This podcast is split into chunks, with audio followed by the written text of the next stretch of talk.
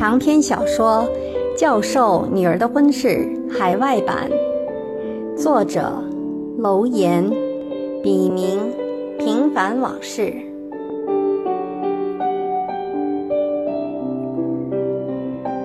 仅以此书献给那些在异国天空下挣扎过、奋斗过、迷茫过、失去过，更收获了的人们。让我们共勉。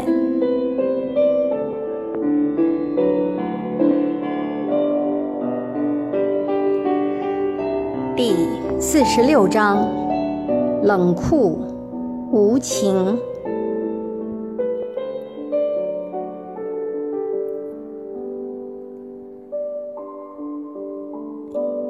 五绝，春雪。春夜雪上窗，疑是秋日霜。去年繁华处，又累初世庄。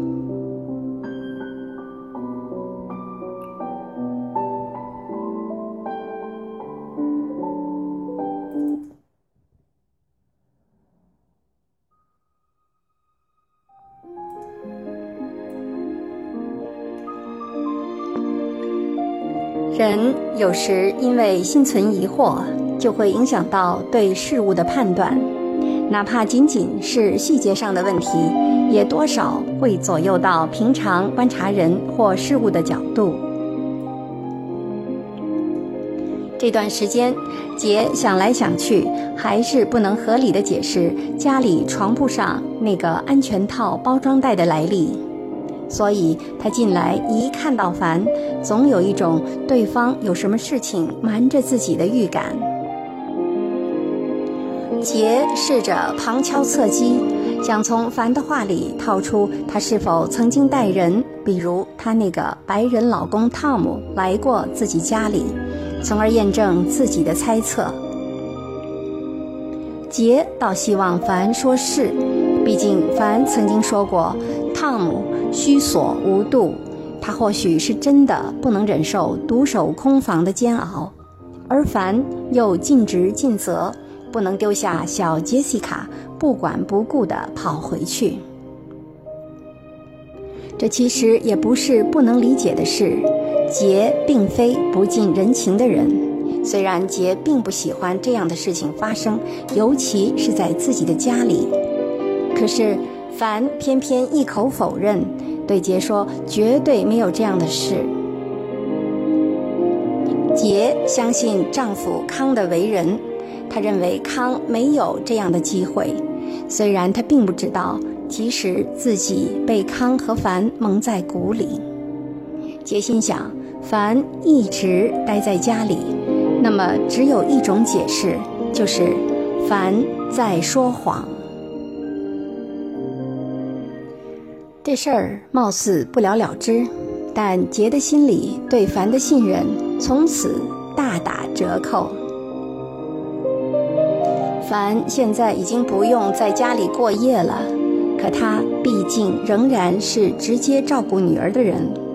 作为母亲，杰不能明知道凡的诚信有问题，还把孩子放心地交到他的手上。于是，杰。暗地里开始亡羊补牢。正好刘姐告诉他，教会里有一个朋友，是一个外嫁的中国太太，名字叫做新梅，或许可以帮得上忙。新梅和她的美国丈夫到四十多岁了，才靠人工受孕，好容易生下一个儿子。这家人是典型的中产阶级，夫妻俩彬彬有礼，很有修养，又都是虔诚的基督徒。他们将儿子视为掌上明珠，新梅因此还特意辞掉了大学里的护士工作，专职在家照顾孩子。考虑到孩子没有兄弟姐妹，过于孤单。就想从教会里找找看有没有合适的人家愿意把小孩放过来一块带。这样一来儿子有伴儿，二来女主人也不至于平时太闷，还有份工作可做。为了便于照顾孩子，新梅还特意去上了蒙特梭利育儿课程。杰一听非常感兴趣，就通过刘姐结识了新梅。两位母亲相谈甚欢，而新梅的儿子恰好又跟小杰西卡年龄相仿，于是就一拍即合。说好周末由杰和刘姐先带小杰西卡到新梅的家认认门儿，熟悉熟悉环境。报酬方面甚至比请凡还要便宜，因为新梅的主要目的并非为了赚钱。杰落实了孩子的事，就转头来找康。告诉他自己的想法，康找不出拒绝的理由，只好同意杰的安排。但两人最后商定，如果凡同意的话，可以继续留下来帮忙做晚餐。第二天，杰就把自己的想法和凡谈了，凡好像心里早有准备。只不过不是以这种理由离开杰家，而是因为他和康之间的丑事败露，杰大发雷霆的来兴师问罪。尽管如此，凡听后还是心知肚明，杰这是在借题发挥，目的就是想打发自己走。凡虽然表面上不动声色的答应，心里。却盘算着私下里要跟康好好的讨价还价一番。凡费了一番口舌之后，康终于答应在工钱之外另付给他一笔钱。凡自己的结婚绿卡快要到手，加上又有康这笔钱应付着，情况应该不至于太窘迫。这都让凡稍稍的安了心，而且他一想到每天还是可以见到康，路子也还没有完全堵死，或许会有意想不到的峰回路转呢。凡这种赌一把的心理，虽算不上什么老奸巨猾的大野心，但起码现在。可以暂时平息他那因野心受挫而满怀的怨愤。再说康，虽然极不情愿，但还是在钱上让了步。这是因为最近几天他还有别的烦心事。红从中国回美国来了，孩子也已经按照康的要求打掉了。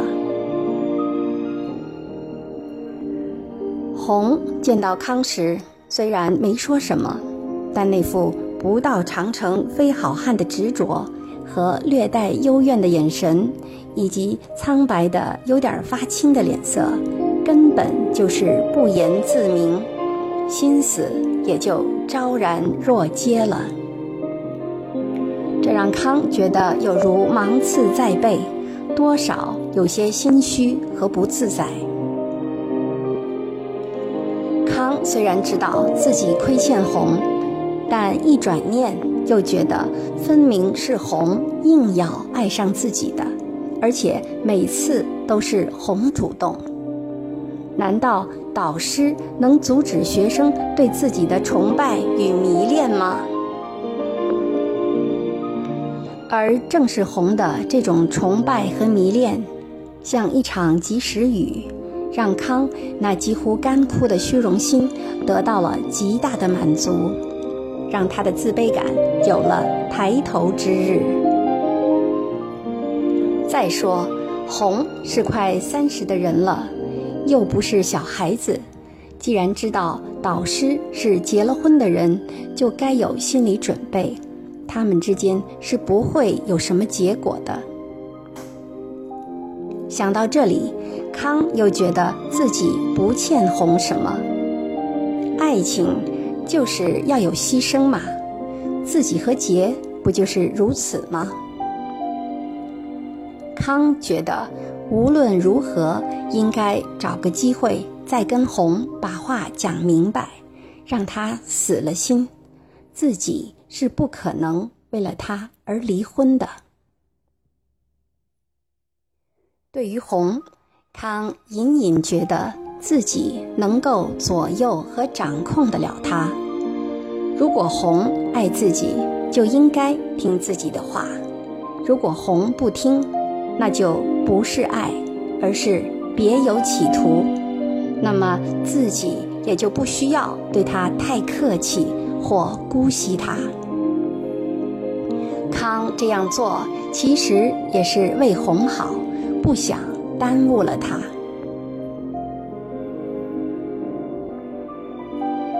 天，康把红叫到自己的办公室里。自从红打掉孩子以后，气色就很不好。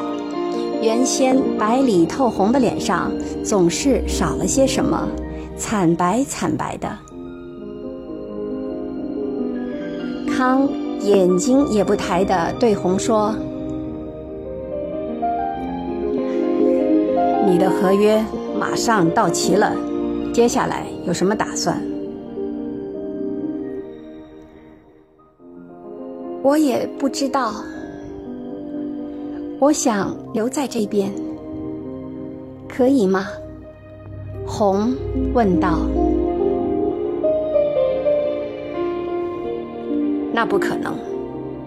李航那里不是要人吗？你去吧，我帮你。写推荐信，红没想到康会如此绝情，心里一沉，眼泪就流了出来。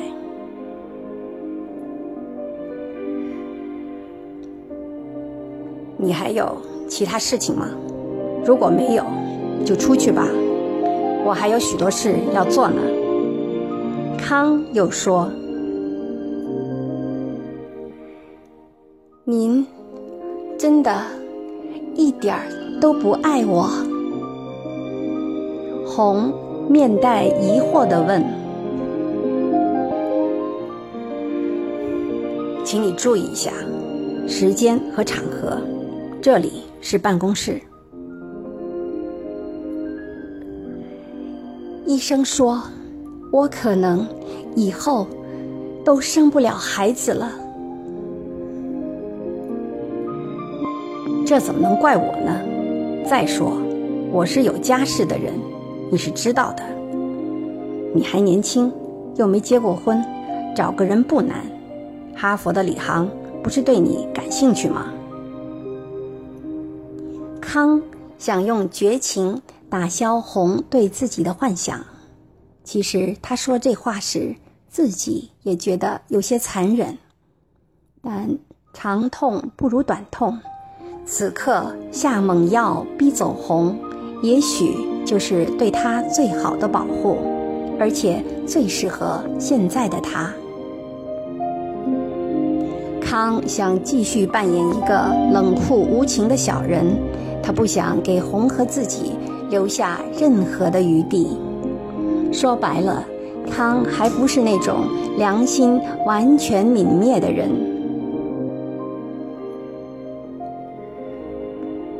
可我不喜欢他。红斩钉截铁地说：“那是你的事，我管不着。”康老师，我可以等您的。红说完。眼泪扑簌簌的掉下来。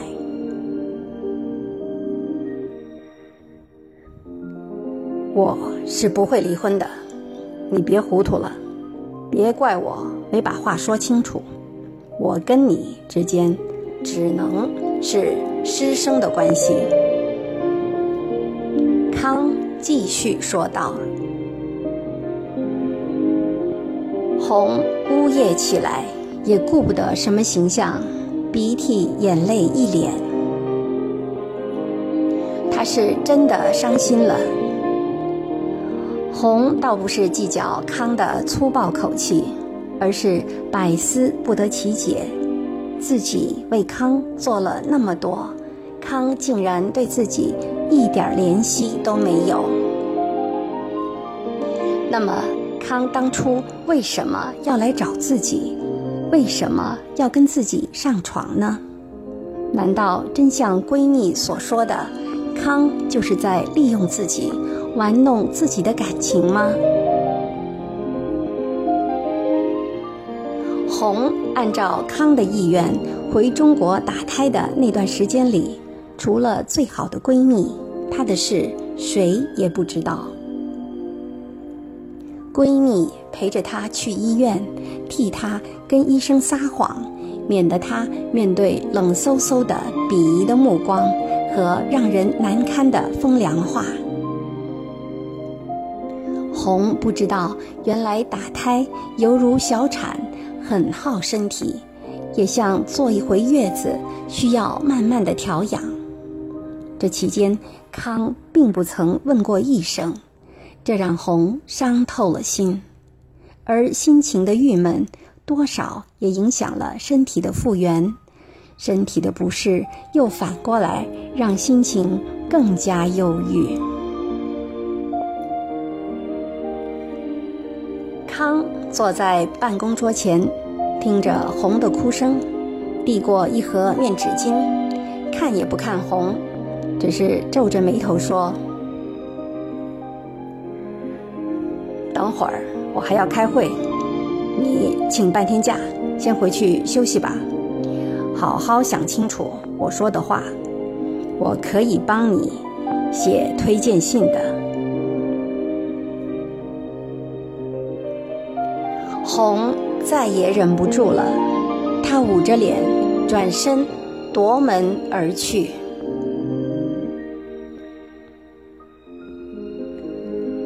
康鬼使神差的说了些连自己都觉得可恶的话来刺激红。他真的不想红这么年轻就从此噩梦连连。其实康还是很喜欢红的。而且还时常被红的痴情所感动。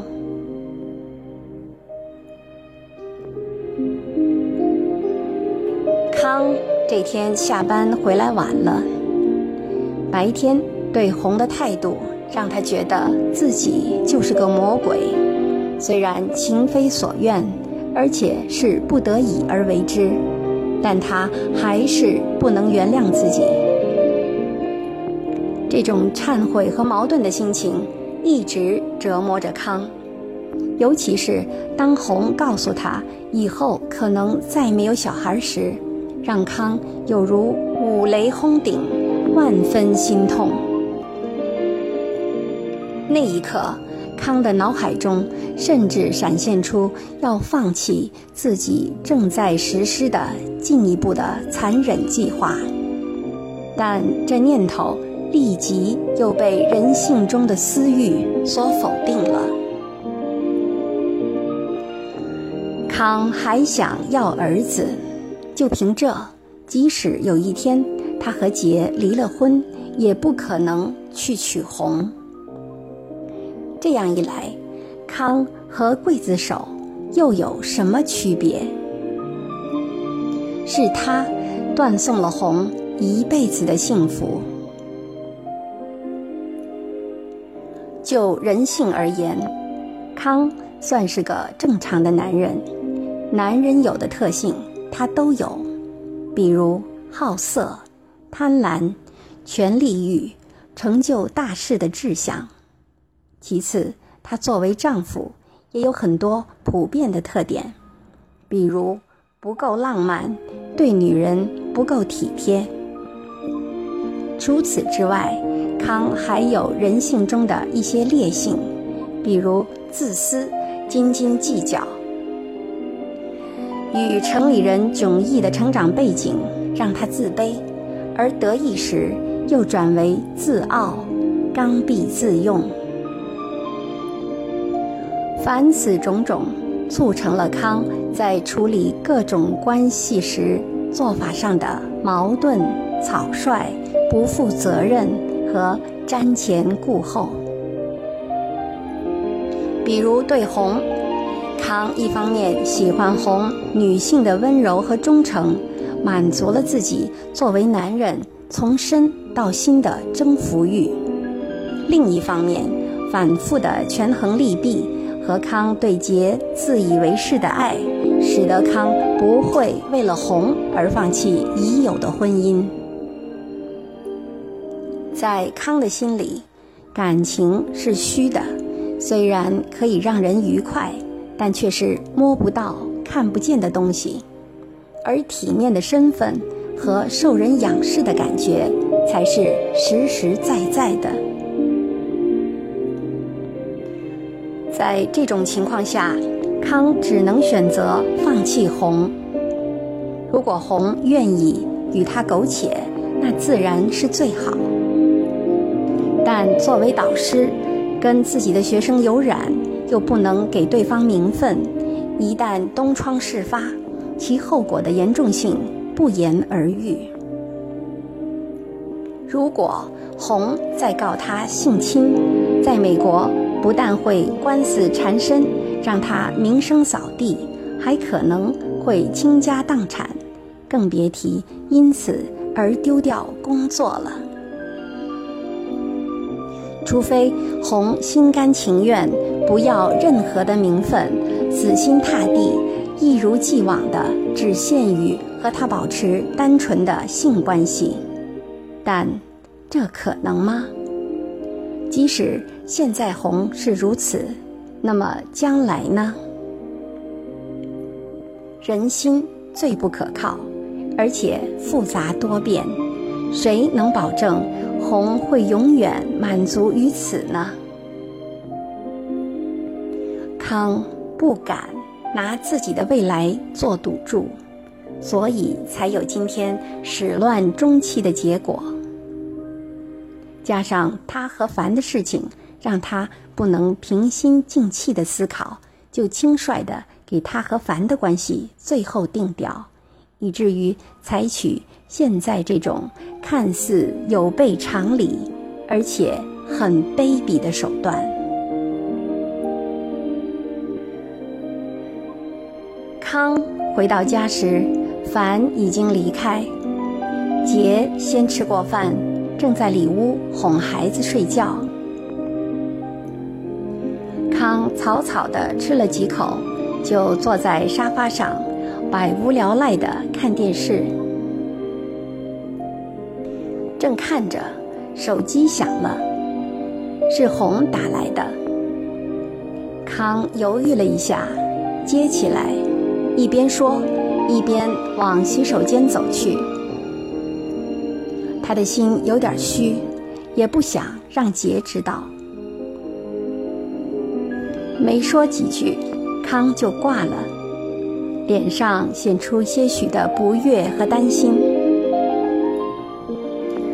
这个红居然这么晚了还打电话，这在以前是从来没有过的，真是越来越过分了。康想着。重新回到沙发上坐下，可没过五分钟，手机又响了，还是红。康干脆把铃声调到静音，只剩下震动。杰哄完孩子入睡，出来刚想和康说说孩子的事，就看见康的手机嗡嗡嗡的震动着。而康看了一下，就按了。是谁的电话呀？你怎么不接啊？杰问道。没什么，实验室的事，明天再说。康正说着，手机又震动起来。康没办法，只好站起来，到房间里去接。杰虽然觉得康有点怪，可也没当回事儿，就坐在沙发上等康，顺便看看新闻。电视屏幕上出现一个叫 Maxian 的秃顶老邮递员，他语带惆怅地对着镜头感叹。送了快三十年的信，最近却发现许多老街坊和熟悉的面孔都消失了。接着画面一转，切换到美国的七十五号洲际公路，连接密歇根州和佛罗里达州的南岸。车子一路驶过，公路旁是大片空置的房屋，没有任何人气。一片萧条。杰完全不知道，这个无意中看到的新闻，很快将和自己发生莫大的关系。确切的说，是即将影响到自己与吴的将来。杰只是有一搭没一搭的看着。就在这时。康接完电话，黑着脸从房间里走了出来。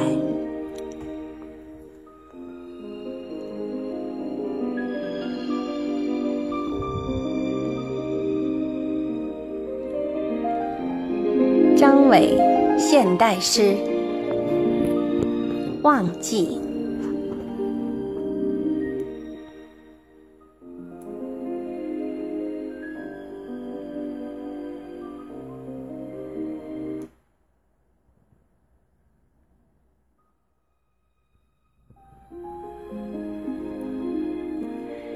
真想忘记，当我张网捕到第一只绿色的蜻蜓，希望就像充了气的氢气球，将我的世界无限膨胀。当我在月下寻觅，你的眼神却还像挂在天边的繁星。不住的眨动，让我兴致勃勃，思绪翩翩。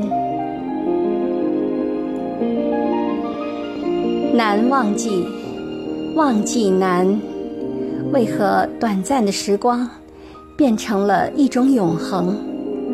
仿佛司马迁在思维奔逸，就是为了成就这春天里的童话。我顽皮，更没有长性，糊里糊涂的在日子中爬行，却时常会想起你。也曾想忘记，就像忘记老师的教诲、母亲的叮嘱、老婆的呵斥和岁月的唐突。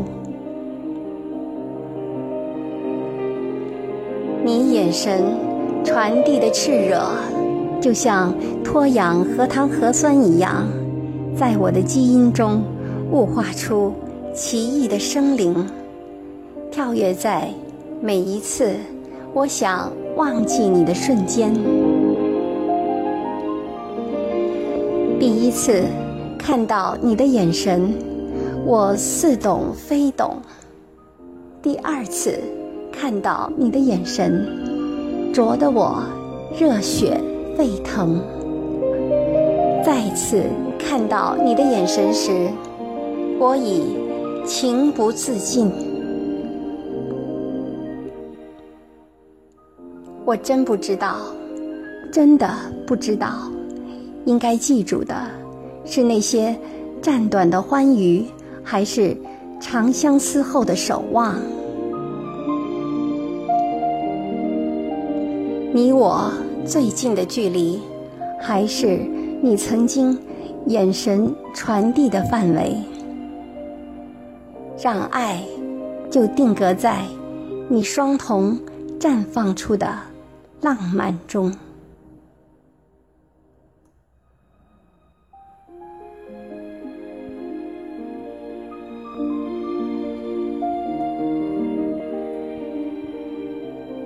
敬请继续关注《教授女儿的婚事》海外版第四十七章：心灰意冷。